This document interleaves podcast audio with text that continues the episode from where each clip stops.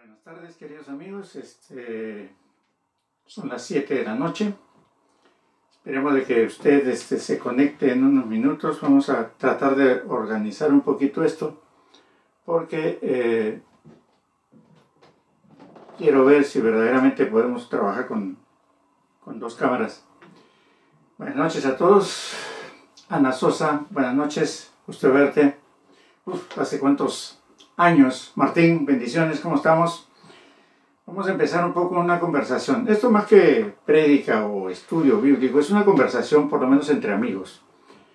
Porque en estos tiempos tan difíciles, sabemos de que Dios va a hacer algo, está haciendo yo creo algo, en cada persona y en cada iglesia, pero también es tiempo de, conversar un poco sobre, sobre lo que sucede, no solamente dentro, sino fuera de las, de las casas y fuera de las iglesias. Ahora que es tan popularizado Face, creo que tenemos que aprovechar esto y no dejar de que se olvide, porque después de que podamos salir de, esta cuarentena tan problemática, eh, sería bueno de que sigamos trabajando en lo mismo que estamos haciendo ahora. De alguna manera, llevar la palabra a aquellos que por alguna u otra razón no llegan a las iglesias o por alguna otra razón quieren aprender un poquito más, que es la parte más interesante de todo esto. Entonces, vamos a empezar y como siempre debemos empezar cualquier cosa que se haga de estudio o de que hagamos en la vida diaria, es un poquito con una oración. Y vamos a darle gracias al Señor porque hasta el día de hoy Él nos ha tenido con bien. Y eso es ya una, yo creo que una bendición. A veces no nos damos cuenta de estos pequeños detalles, pero mientras hay un pan en la mesa, es una bendición. Mientras este, el futuro puede ser eh, difícil, pero vamos a, lograr salir, es una gran bendición. Hay gente que, como siempre decíamos, a veces no pudo abrir los ojos hoy día. Nosotros estamos hasta esta hora vivos y esperemos que más adelante sigamos. Así que vamos a darle gracias al Señor. Señor, te damos gracias por este día. Te damos gracias por todas aquellas personas, mi Dios, que tú la tienes de tu mano. Señor, las que partieron contigo, Señor, que hayan estado realmente gozosos de encontrarse contigo, Señor en el cielo. Te damos gracias por nuestro país, por nuestros países, por los mandatarios, Señor, porque de una u otra manera están trabajando para el bien de mucha gente. Ayúdanos a seguir adelante, enséñanos un poco más, Señor, pero por sobre todo que tu palabra haga nido en nuestro corazón, Señor, para poder seguir trabajando para tu obra. Te damos gracias por todo, Señor. En el nombre de Jesús, amén y amén. Esta tarde quiero a traerles algo interesante.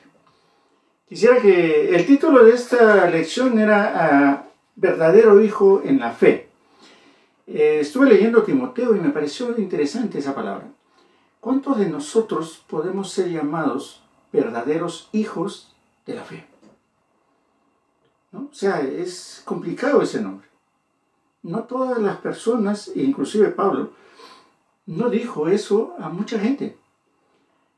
Eh, estamos nosotros siendo discípulos de alguien o discipulando a alguien que podamos ser llamados, eres un hijo en la fe, o tú eres o yo soy. ¿Qué tan complicado es esto? ¿Qué tan fácil es esto? ¿Qué tan difícil realmente es esto? Eso es lo que eh, quiero hablar. Y vamos a ir a 1 Timoteo, si usted tiene su Biblia ahí. Y vamos a leer dos versículos para empezar. Dice el, 1 Timoteo, versículo 1, capítulo 1, dice, Pablo, apóstol de Jesucristo, por mandato de Dios nuestro Salvador y del Señor Jesucristo nuestra esperanza.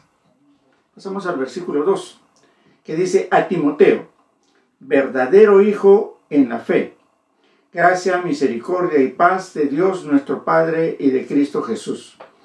Vamos a dividirlo y vamos a examinar un poquito el primer versículo. Dice, Pablo, apóstol de Jesucristo por mandato de Dios nuestro Salvador. ¿Qué sucede en la actualidad? Y quizás algunos digan no toquen al ungido, pero les digo esto. ¿Qué es un apóstol? La definición exacta ¿no?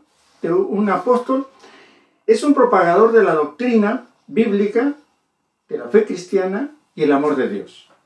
Es un evangelizador que tiene la misión de predicar de Jesucristo y su obra redentora, su vida, su muerte, su resurrección y de toda la palabra de Dios. Pero Pablo dice algo especial aquí. Apóstol de Jesucristo por mandato de Dios. Pero ahora, entonces mi pregunta es, ¿y de dónde salen tantos apóstoles? Miren, dicen que es un evangelizador. Pero como que evangelizador parece que el nombre es muy pequeño, que les queda chico mucha gente que prefiere llamarse o profeta o apóstol, que da un poco así más de fanfarria cuando llegan, ¿no? Y les tiran la alfombra roja para que puedan pasar. Pero los profetas, mis amigos, ¿dónde están? No los veo. Eh, me pareció chistoso y quiero contárselos. Hace unas, unas horas vi en, un, en YouTube una entrevista a un profeta, a una profeta, me gustan más las profetas. Y decía algo similar, algo parecido a esto. El entrevistador le pregunta, bueno, y este, usted que es profeta, Dios le ha dicho eh, cuándo se va a acabar este problema del coronavirus.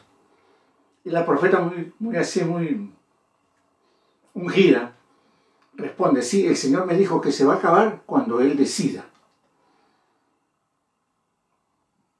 yo me paré y lo menos que hice fue aplaudir, ¿no? O sea, fue una, una respuesta, no me la esperaba, ¿no?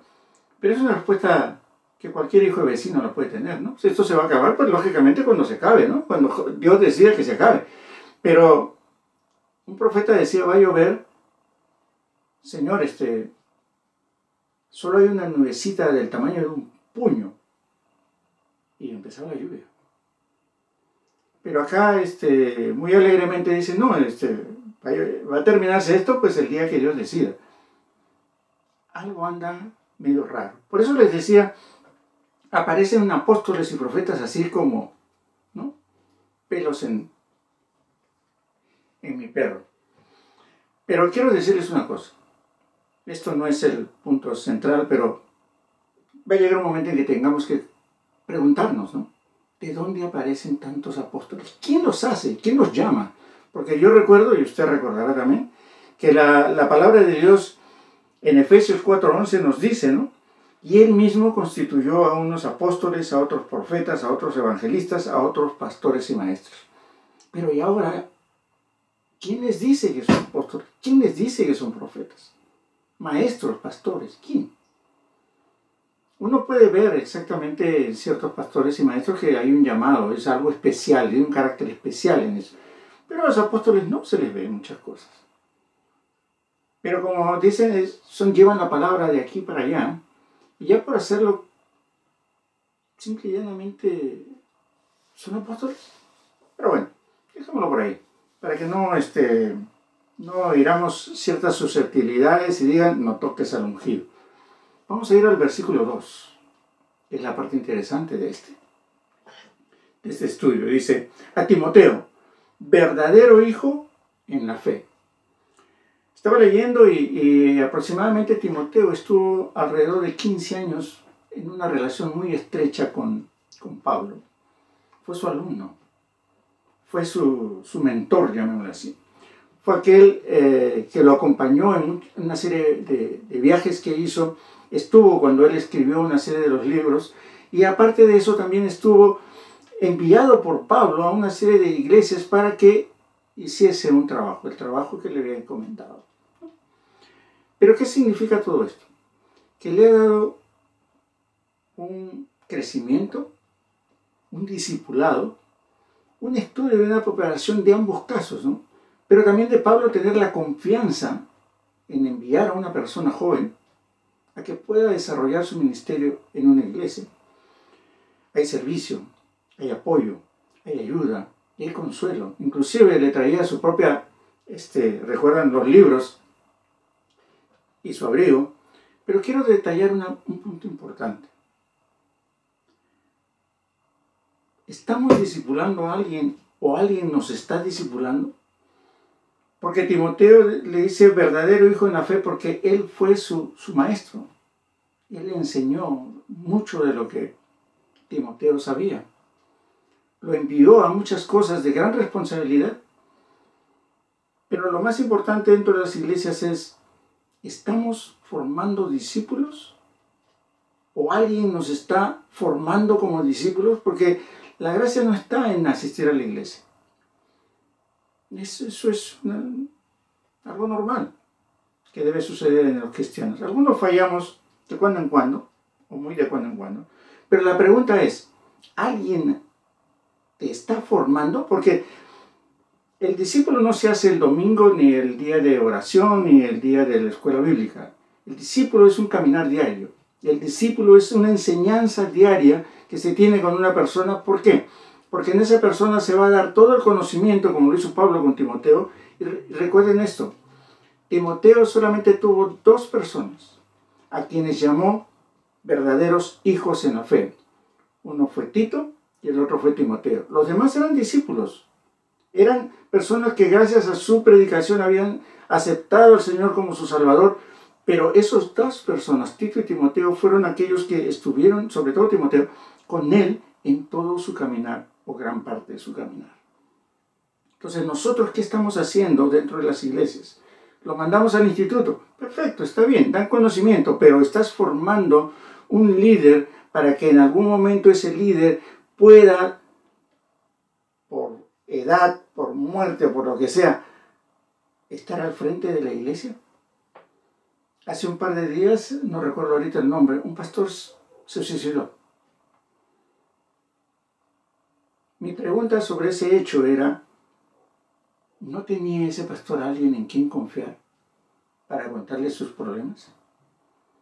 Muchas veces dicen que el pastorado es un caminar solitario, pero muchas veces es solitario porque no queremos formar a una persona por egoísmo y por miedo de que a la larga nos quite el puesto.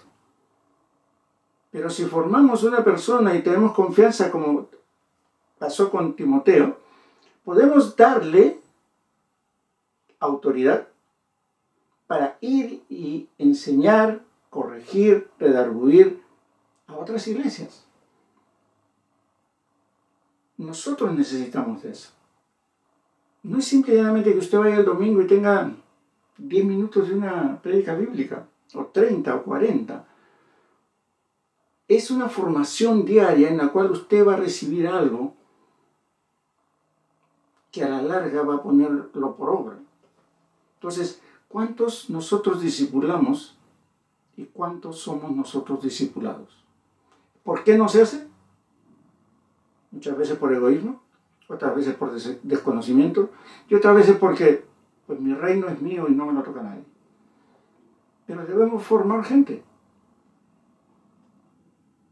Pablo, ustedes conocen, fue a un montón de lugares, levantó un montón de iglesias y envió gente envió personas como Timoteo para que estuviesen al frente de esa iglesia.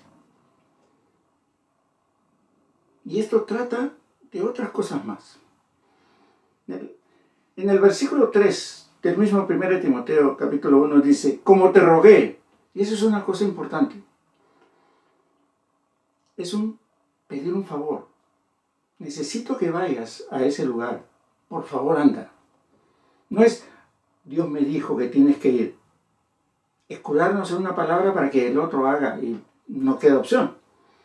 Pero Pablo no, no utilizó el nombre de Dios para enviarlo a Timoteo. Le dijo, por favor, te ruego que vayas porque hay cosas que hay que arreglar. Y le dijo que,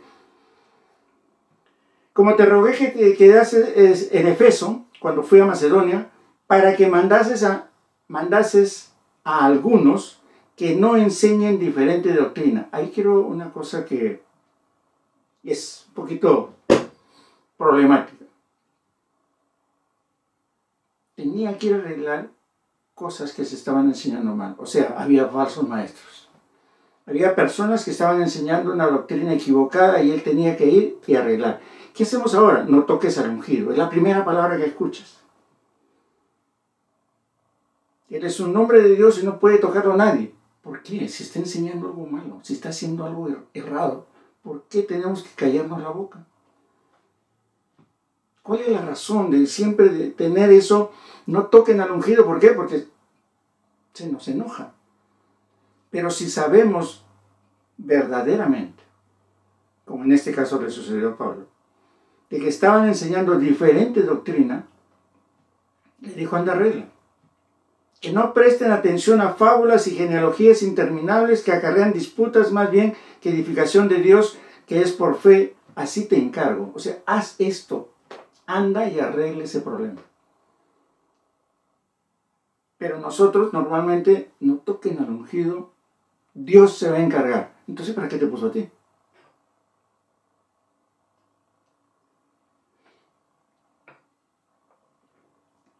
Lógicamente, lo más importante, para hacer esto tienes que ser un verdadero hijo de Dios. Ahí es donde viene el, el problema. No es yo creo que, sino así está escrito. No es así dice el Señor, sino así está escrito. Porque si no está escrito, digas, Dios me dijo, no, no lo creas. Tiene que estar escrito, tiene que tener relación con lo que está escrito. Si no, está complicada la cosa. Si se dan cuenta, Él pide ayuda a gente que Él formó. Pero en un determinado momento fueron su apoyo. Cuando las pasó mal Pablo, estuvieron con Él. Entonces cuando el pastor o la persona o el líder se siente mal, se siente que está mal, debe tener un apoyo. Entonces tiene que formar un Timoteo para que en ese momento en que él desfallezca le levante los brazos. Pero a veces no queremos formar a una, persona que nos levante los brazos. ¿Por qué? Por temor. Y eso no debe de ser. Aquí nos dice, si hay algo malo hay que corregirlo lógicamente, con la palabra de Dios. No es simplemente porque yo creo así, a mí me dijeron, no, no, no, no. Quiero que vaya usted a Timoteo 4, versículo 11. Todo lo que le había enseñado Pablo a él, le dice a, a Timoteo, esto manda y enseña. Ninguno tenga en poco tu juventud, o sea, no porque eres un muchacho, eso significa que no eres lo suficientemente verdadero hijo de Dios y no te den este bola en este caminar. Pero le dice, sé ejemplo de los creyentes en palabra, conducta, amor, espíritu, fe y pureza. Te demuestra que tú eres. Pero mira lo que le dice a él mismo. A pesar de que ya era un discípulo adelantado, le dice, entre tanto que voy, mientras tú estás enseñando todo esto, ocúpate en la lectura, la exhortación y la enseñanza.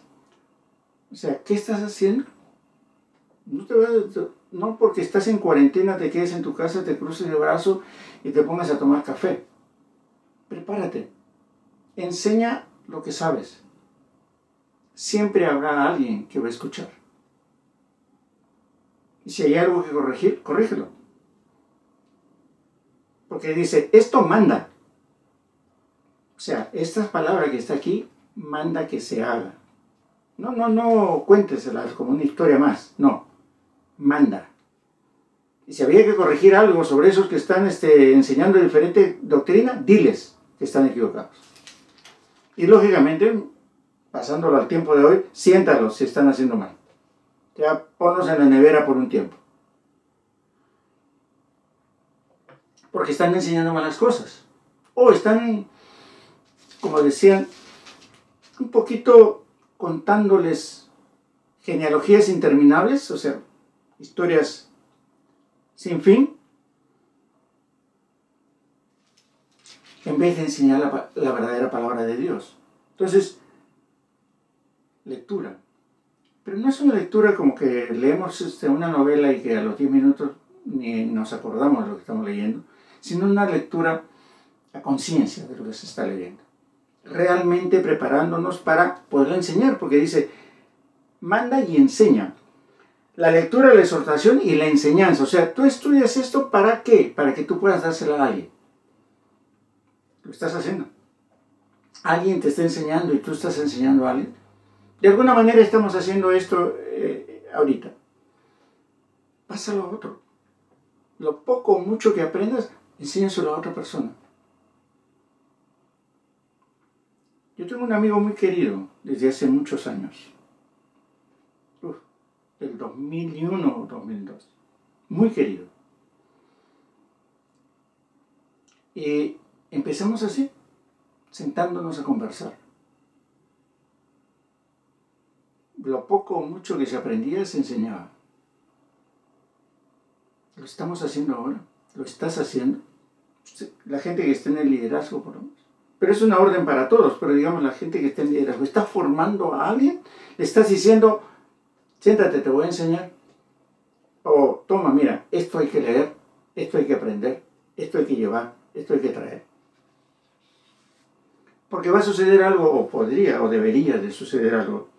En 1 Corintios 4, 17 dice, por esto os he enviado a Timoteo, que es mi hijo amado y fiel, fiel en el Señor, el cual os recordará mi proceder en Cristo. Ahí viene la pregunta. ¿A quién podemos enviar? Y dentro de eso, ¿cómo podríamos decir, de quién podríamos decir, te estoy enviando a mi hijo amado, que es fiel ante el Señor? El cual, ¿no? Os va a enseñar. Va a corregir lo que tiene que corregirse, va a enseñar y va a exhortar de repente. Pero sobre todo es aquel que está conmigo porque es fiel al Señor. ¿Y cuántos de nosotros alguien podría decir eso? Mejor yo no me contesto porque si no tengo problemas. ¿Usted qué piensa? Tenemos un discipulado fuerte. Acuérdense, el instituto da conocimiento, no da discipulado. Porque usted no está siguiendo a nadie ahí en el instituto. Tiene maestros, tiene compañeros, pero no tiene alguien que lo siga o alguien que usted este, tortas ahogadas, ya llegaré un día de estos. Muchas gracias por estar. Tengo unas ganas de unas tortas, hermano. Perdóneme, hermano, pero el hambre es, eh, es una debilidad que tengo. Ya llegaremos por ahí. Pero, ¿qué sucede? ¿Cuál es nuestro trabajo? ¿Cuál es nuestra función? Yo quiero que usted este, vaya a Mateo, y esto sí quiero que lo lea conmigo. Mateo 28, 19, 20. Dice así la palabra de Dios. Por tanto, id y haced discípulos a todas las naciones, bautizándolos en el nombre del Padre y del Hijo y del Espíritu Santo, enseñándoles que guarden todas las cosas que os he mandado, y aquí yo estoy con vosotros todos los días hasta el fin del mundo. Entonces no nos mandó a ser creyentes, ni a convertir a la gente. Nos mandó a hacer discípulos a todo lugar. Gente que esté estudiando la Biblia, gente que esté poniéndola por obra, complicado, pero gente que esté realmente siendo enseñada y gente que esté recibiendo enseñanza directa. O sea, no de un instituto, el instituto, ya les he dicho, da conocimiento, no da ni llamado ni nada de esas cosas, sino el formar un discípulo es un estudiante que es personal. Es complicado, por supuesto que es complicado. Solamente pónganse a pensar esto.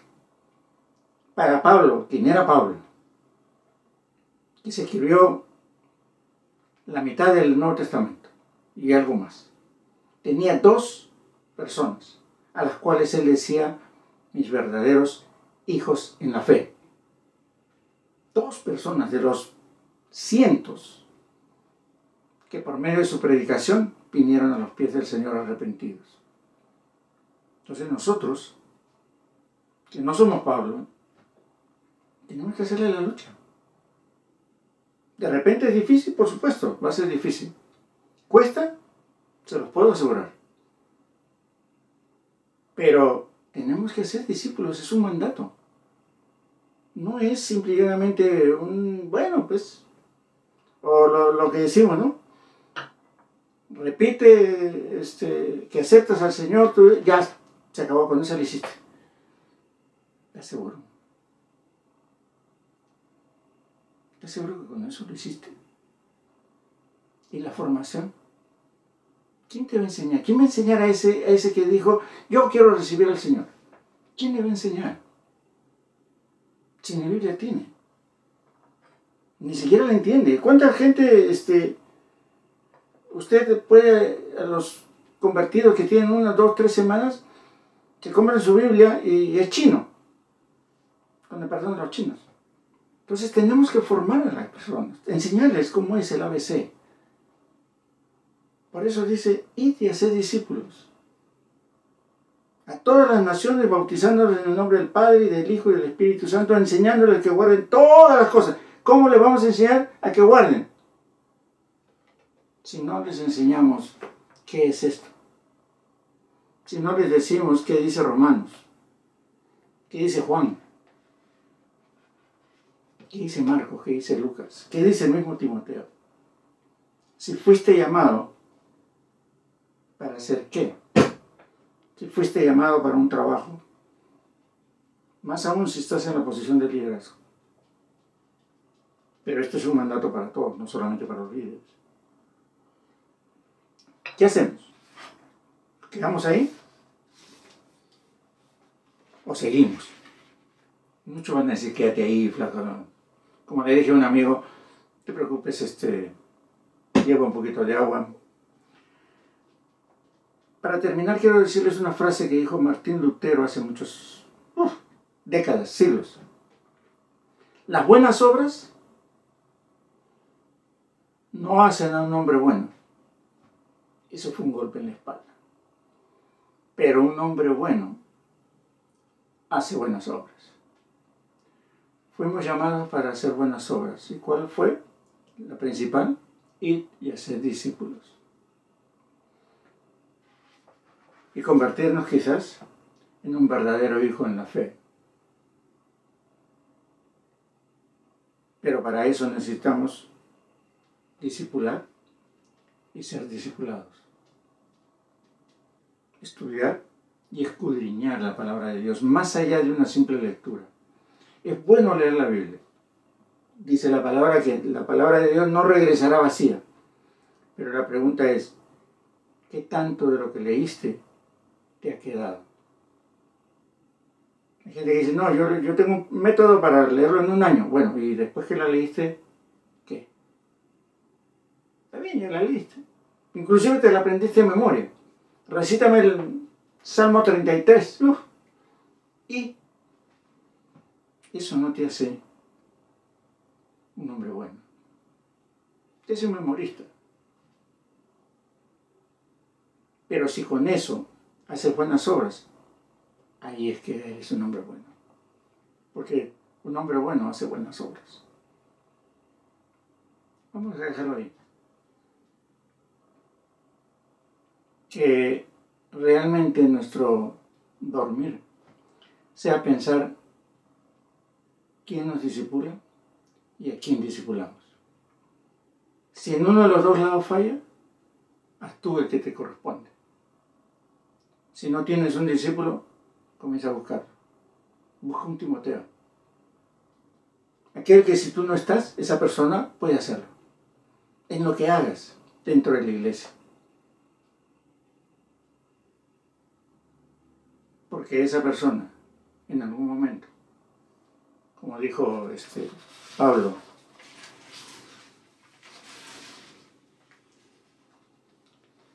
enviado a Timoteo que es mi Hijo amado y fiel en el Señor, el cual os recordará mi proceder en Cristo. Porque ese discípulo en algún momento dirá eso de ti. Él me envió porque yo soy fiel. Fiel a Dios.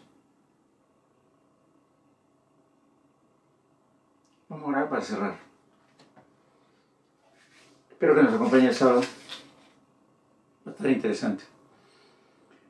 Señor, te damos gracias nuevamente este día, mi Dios.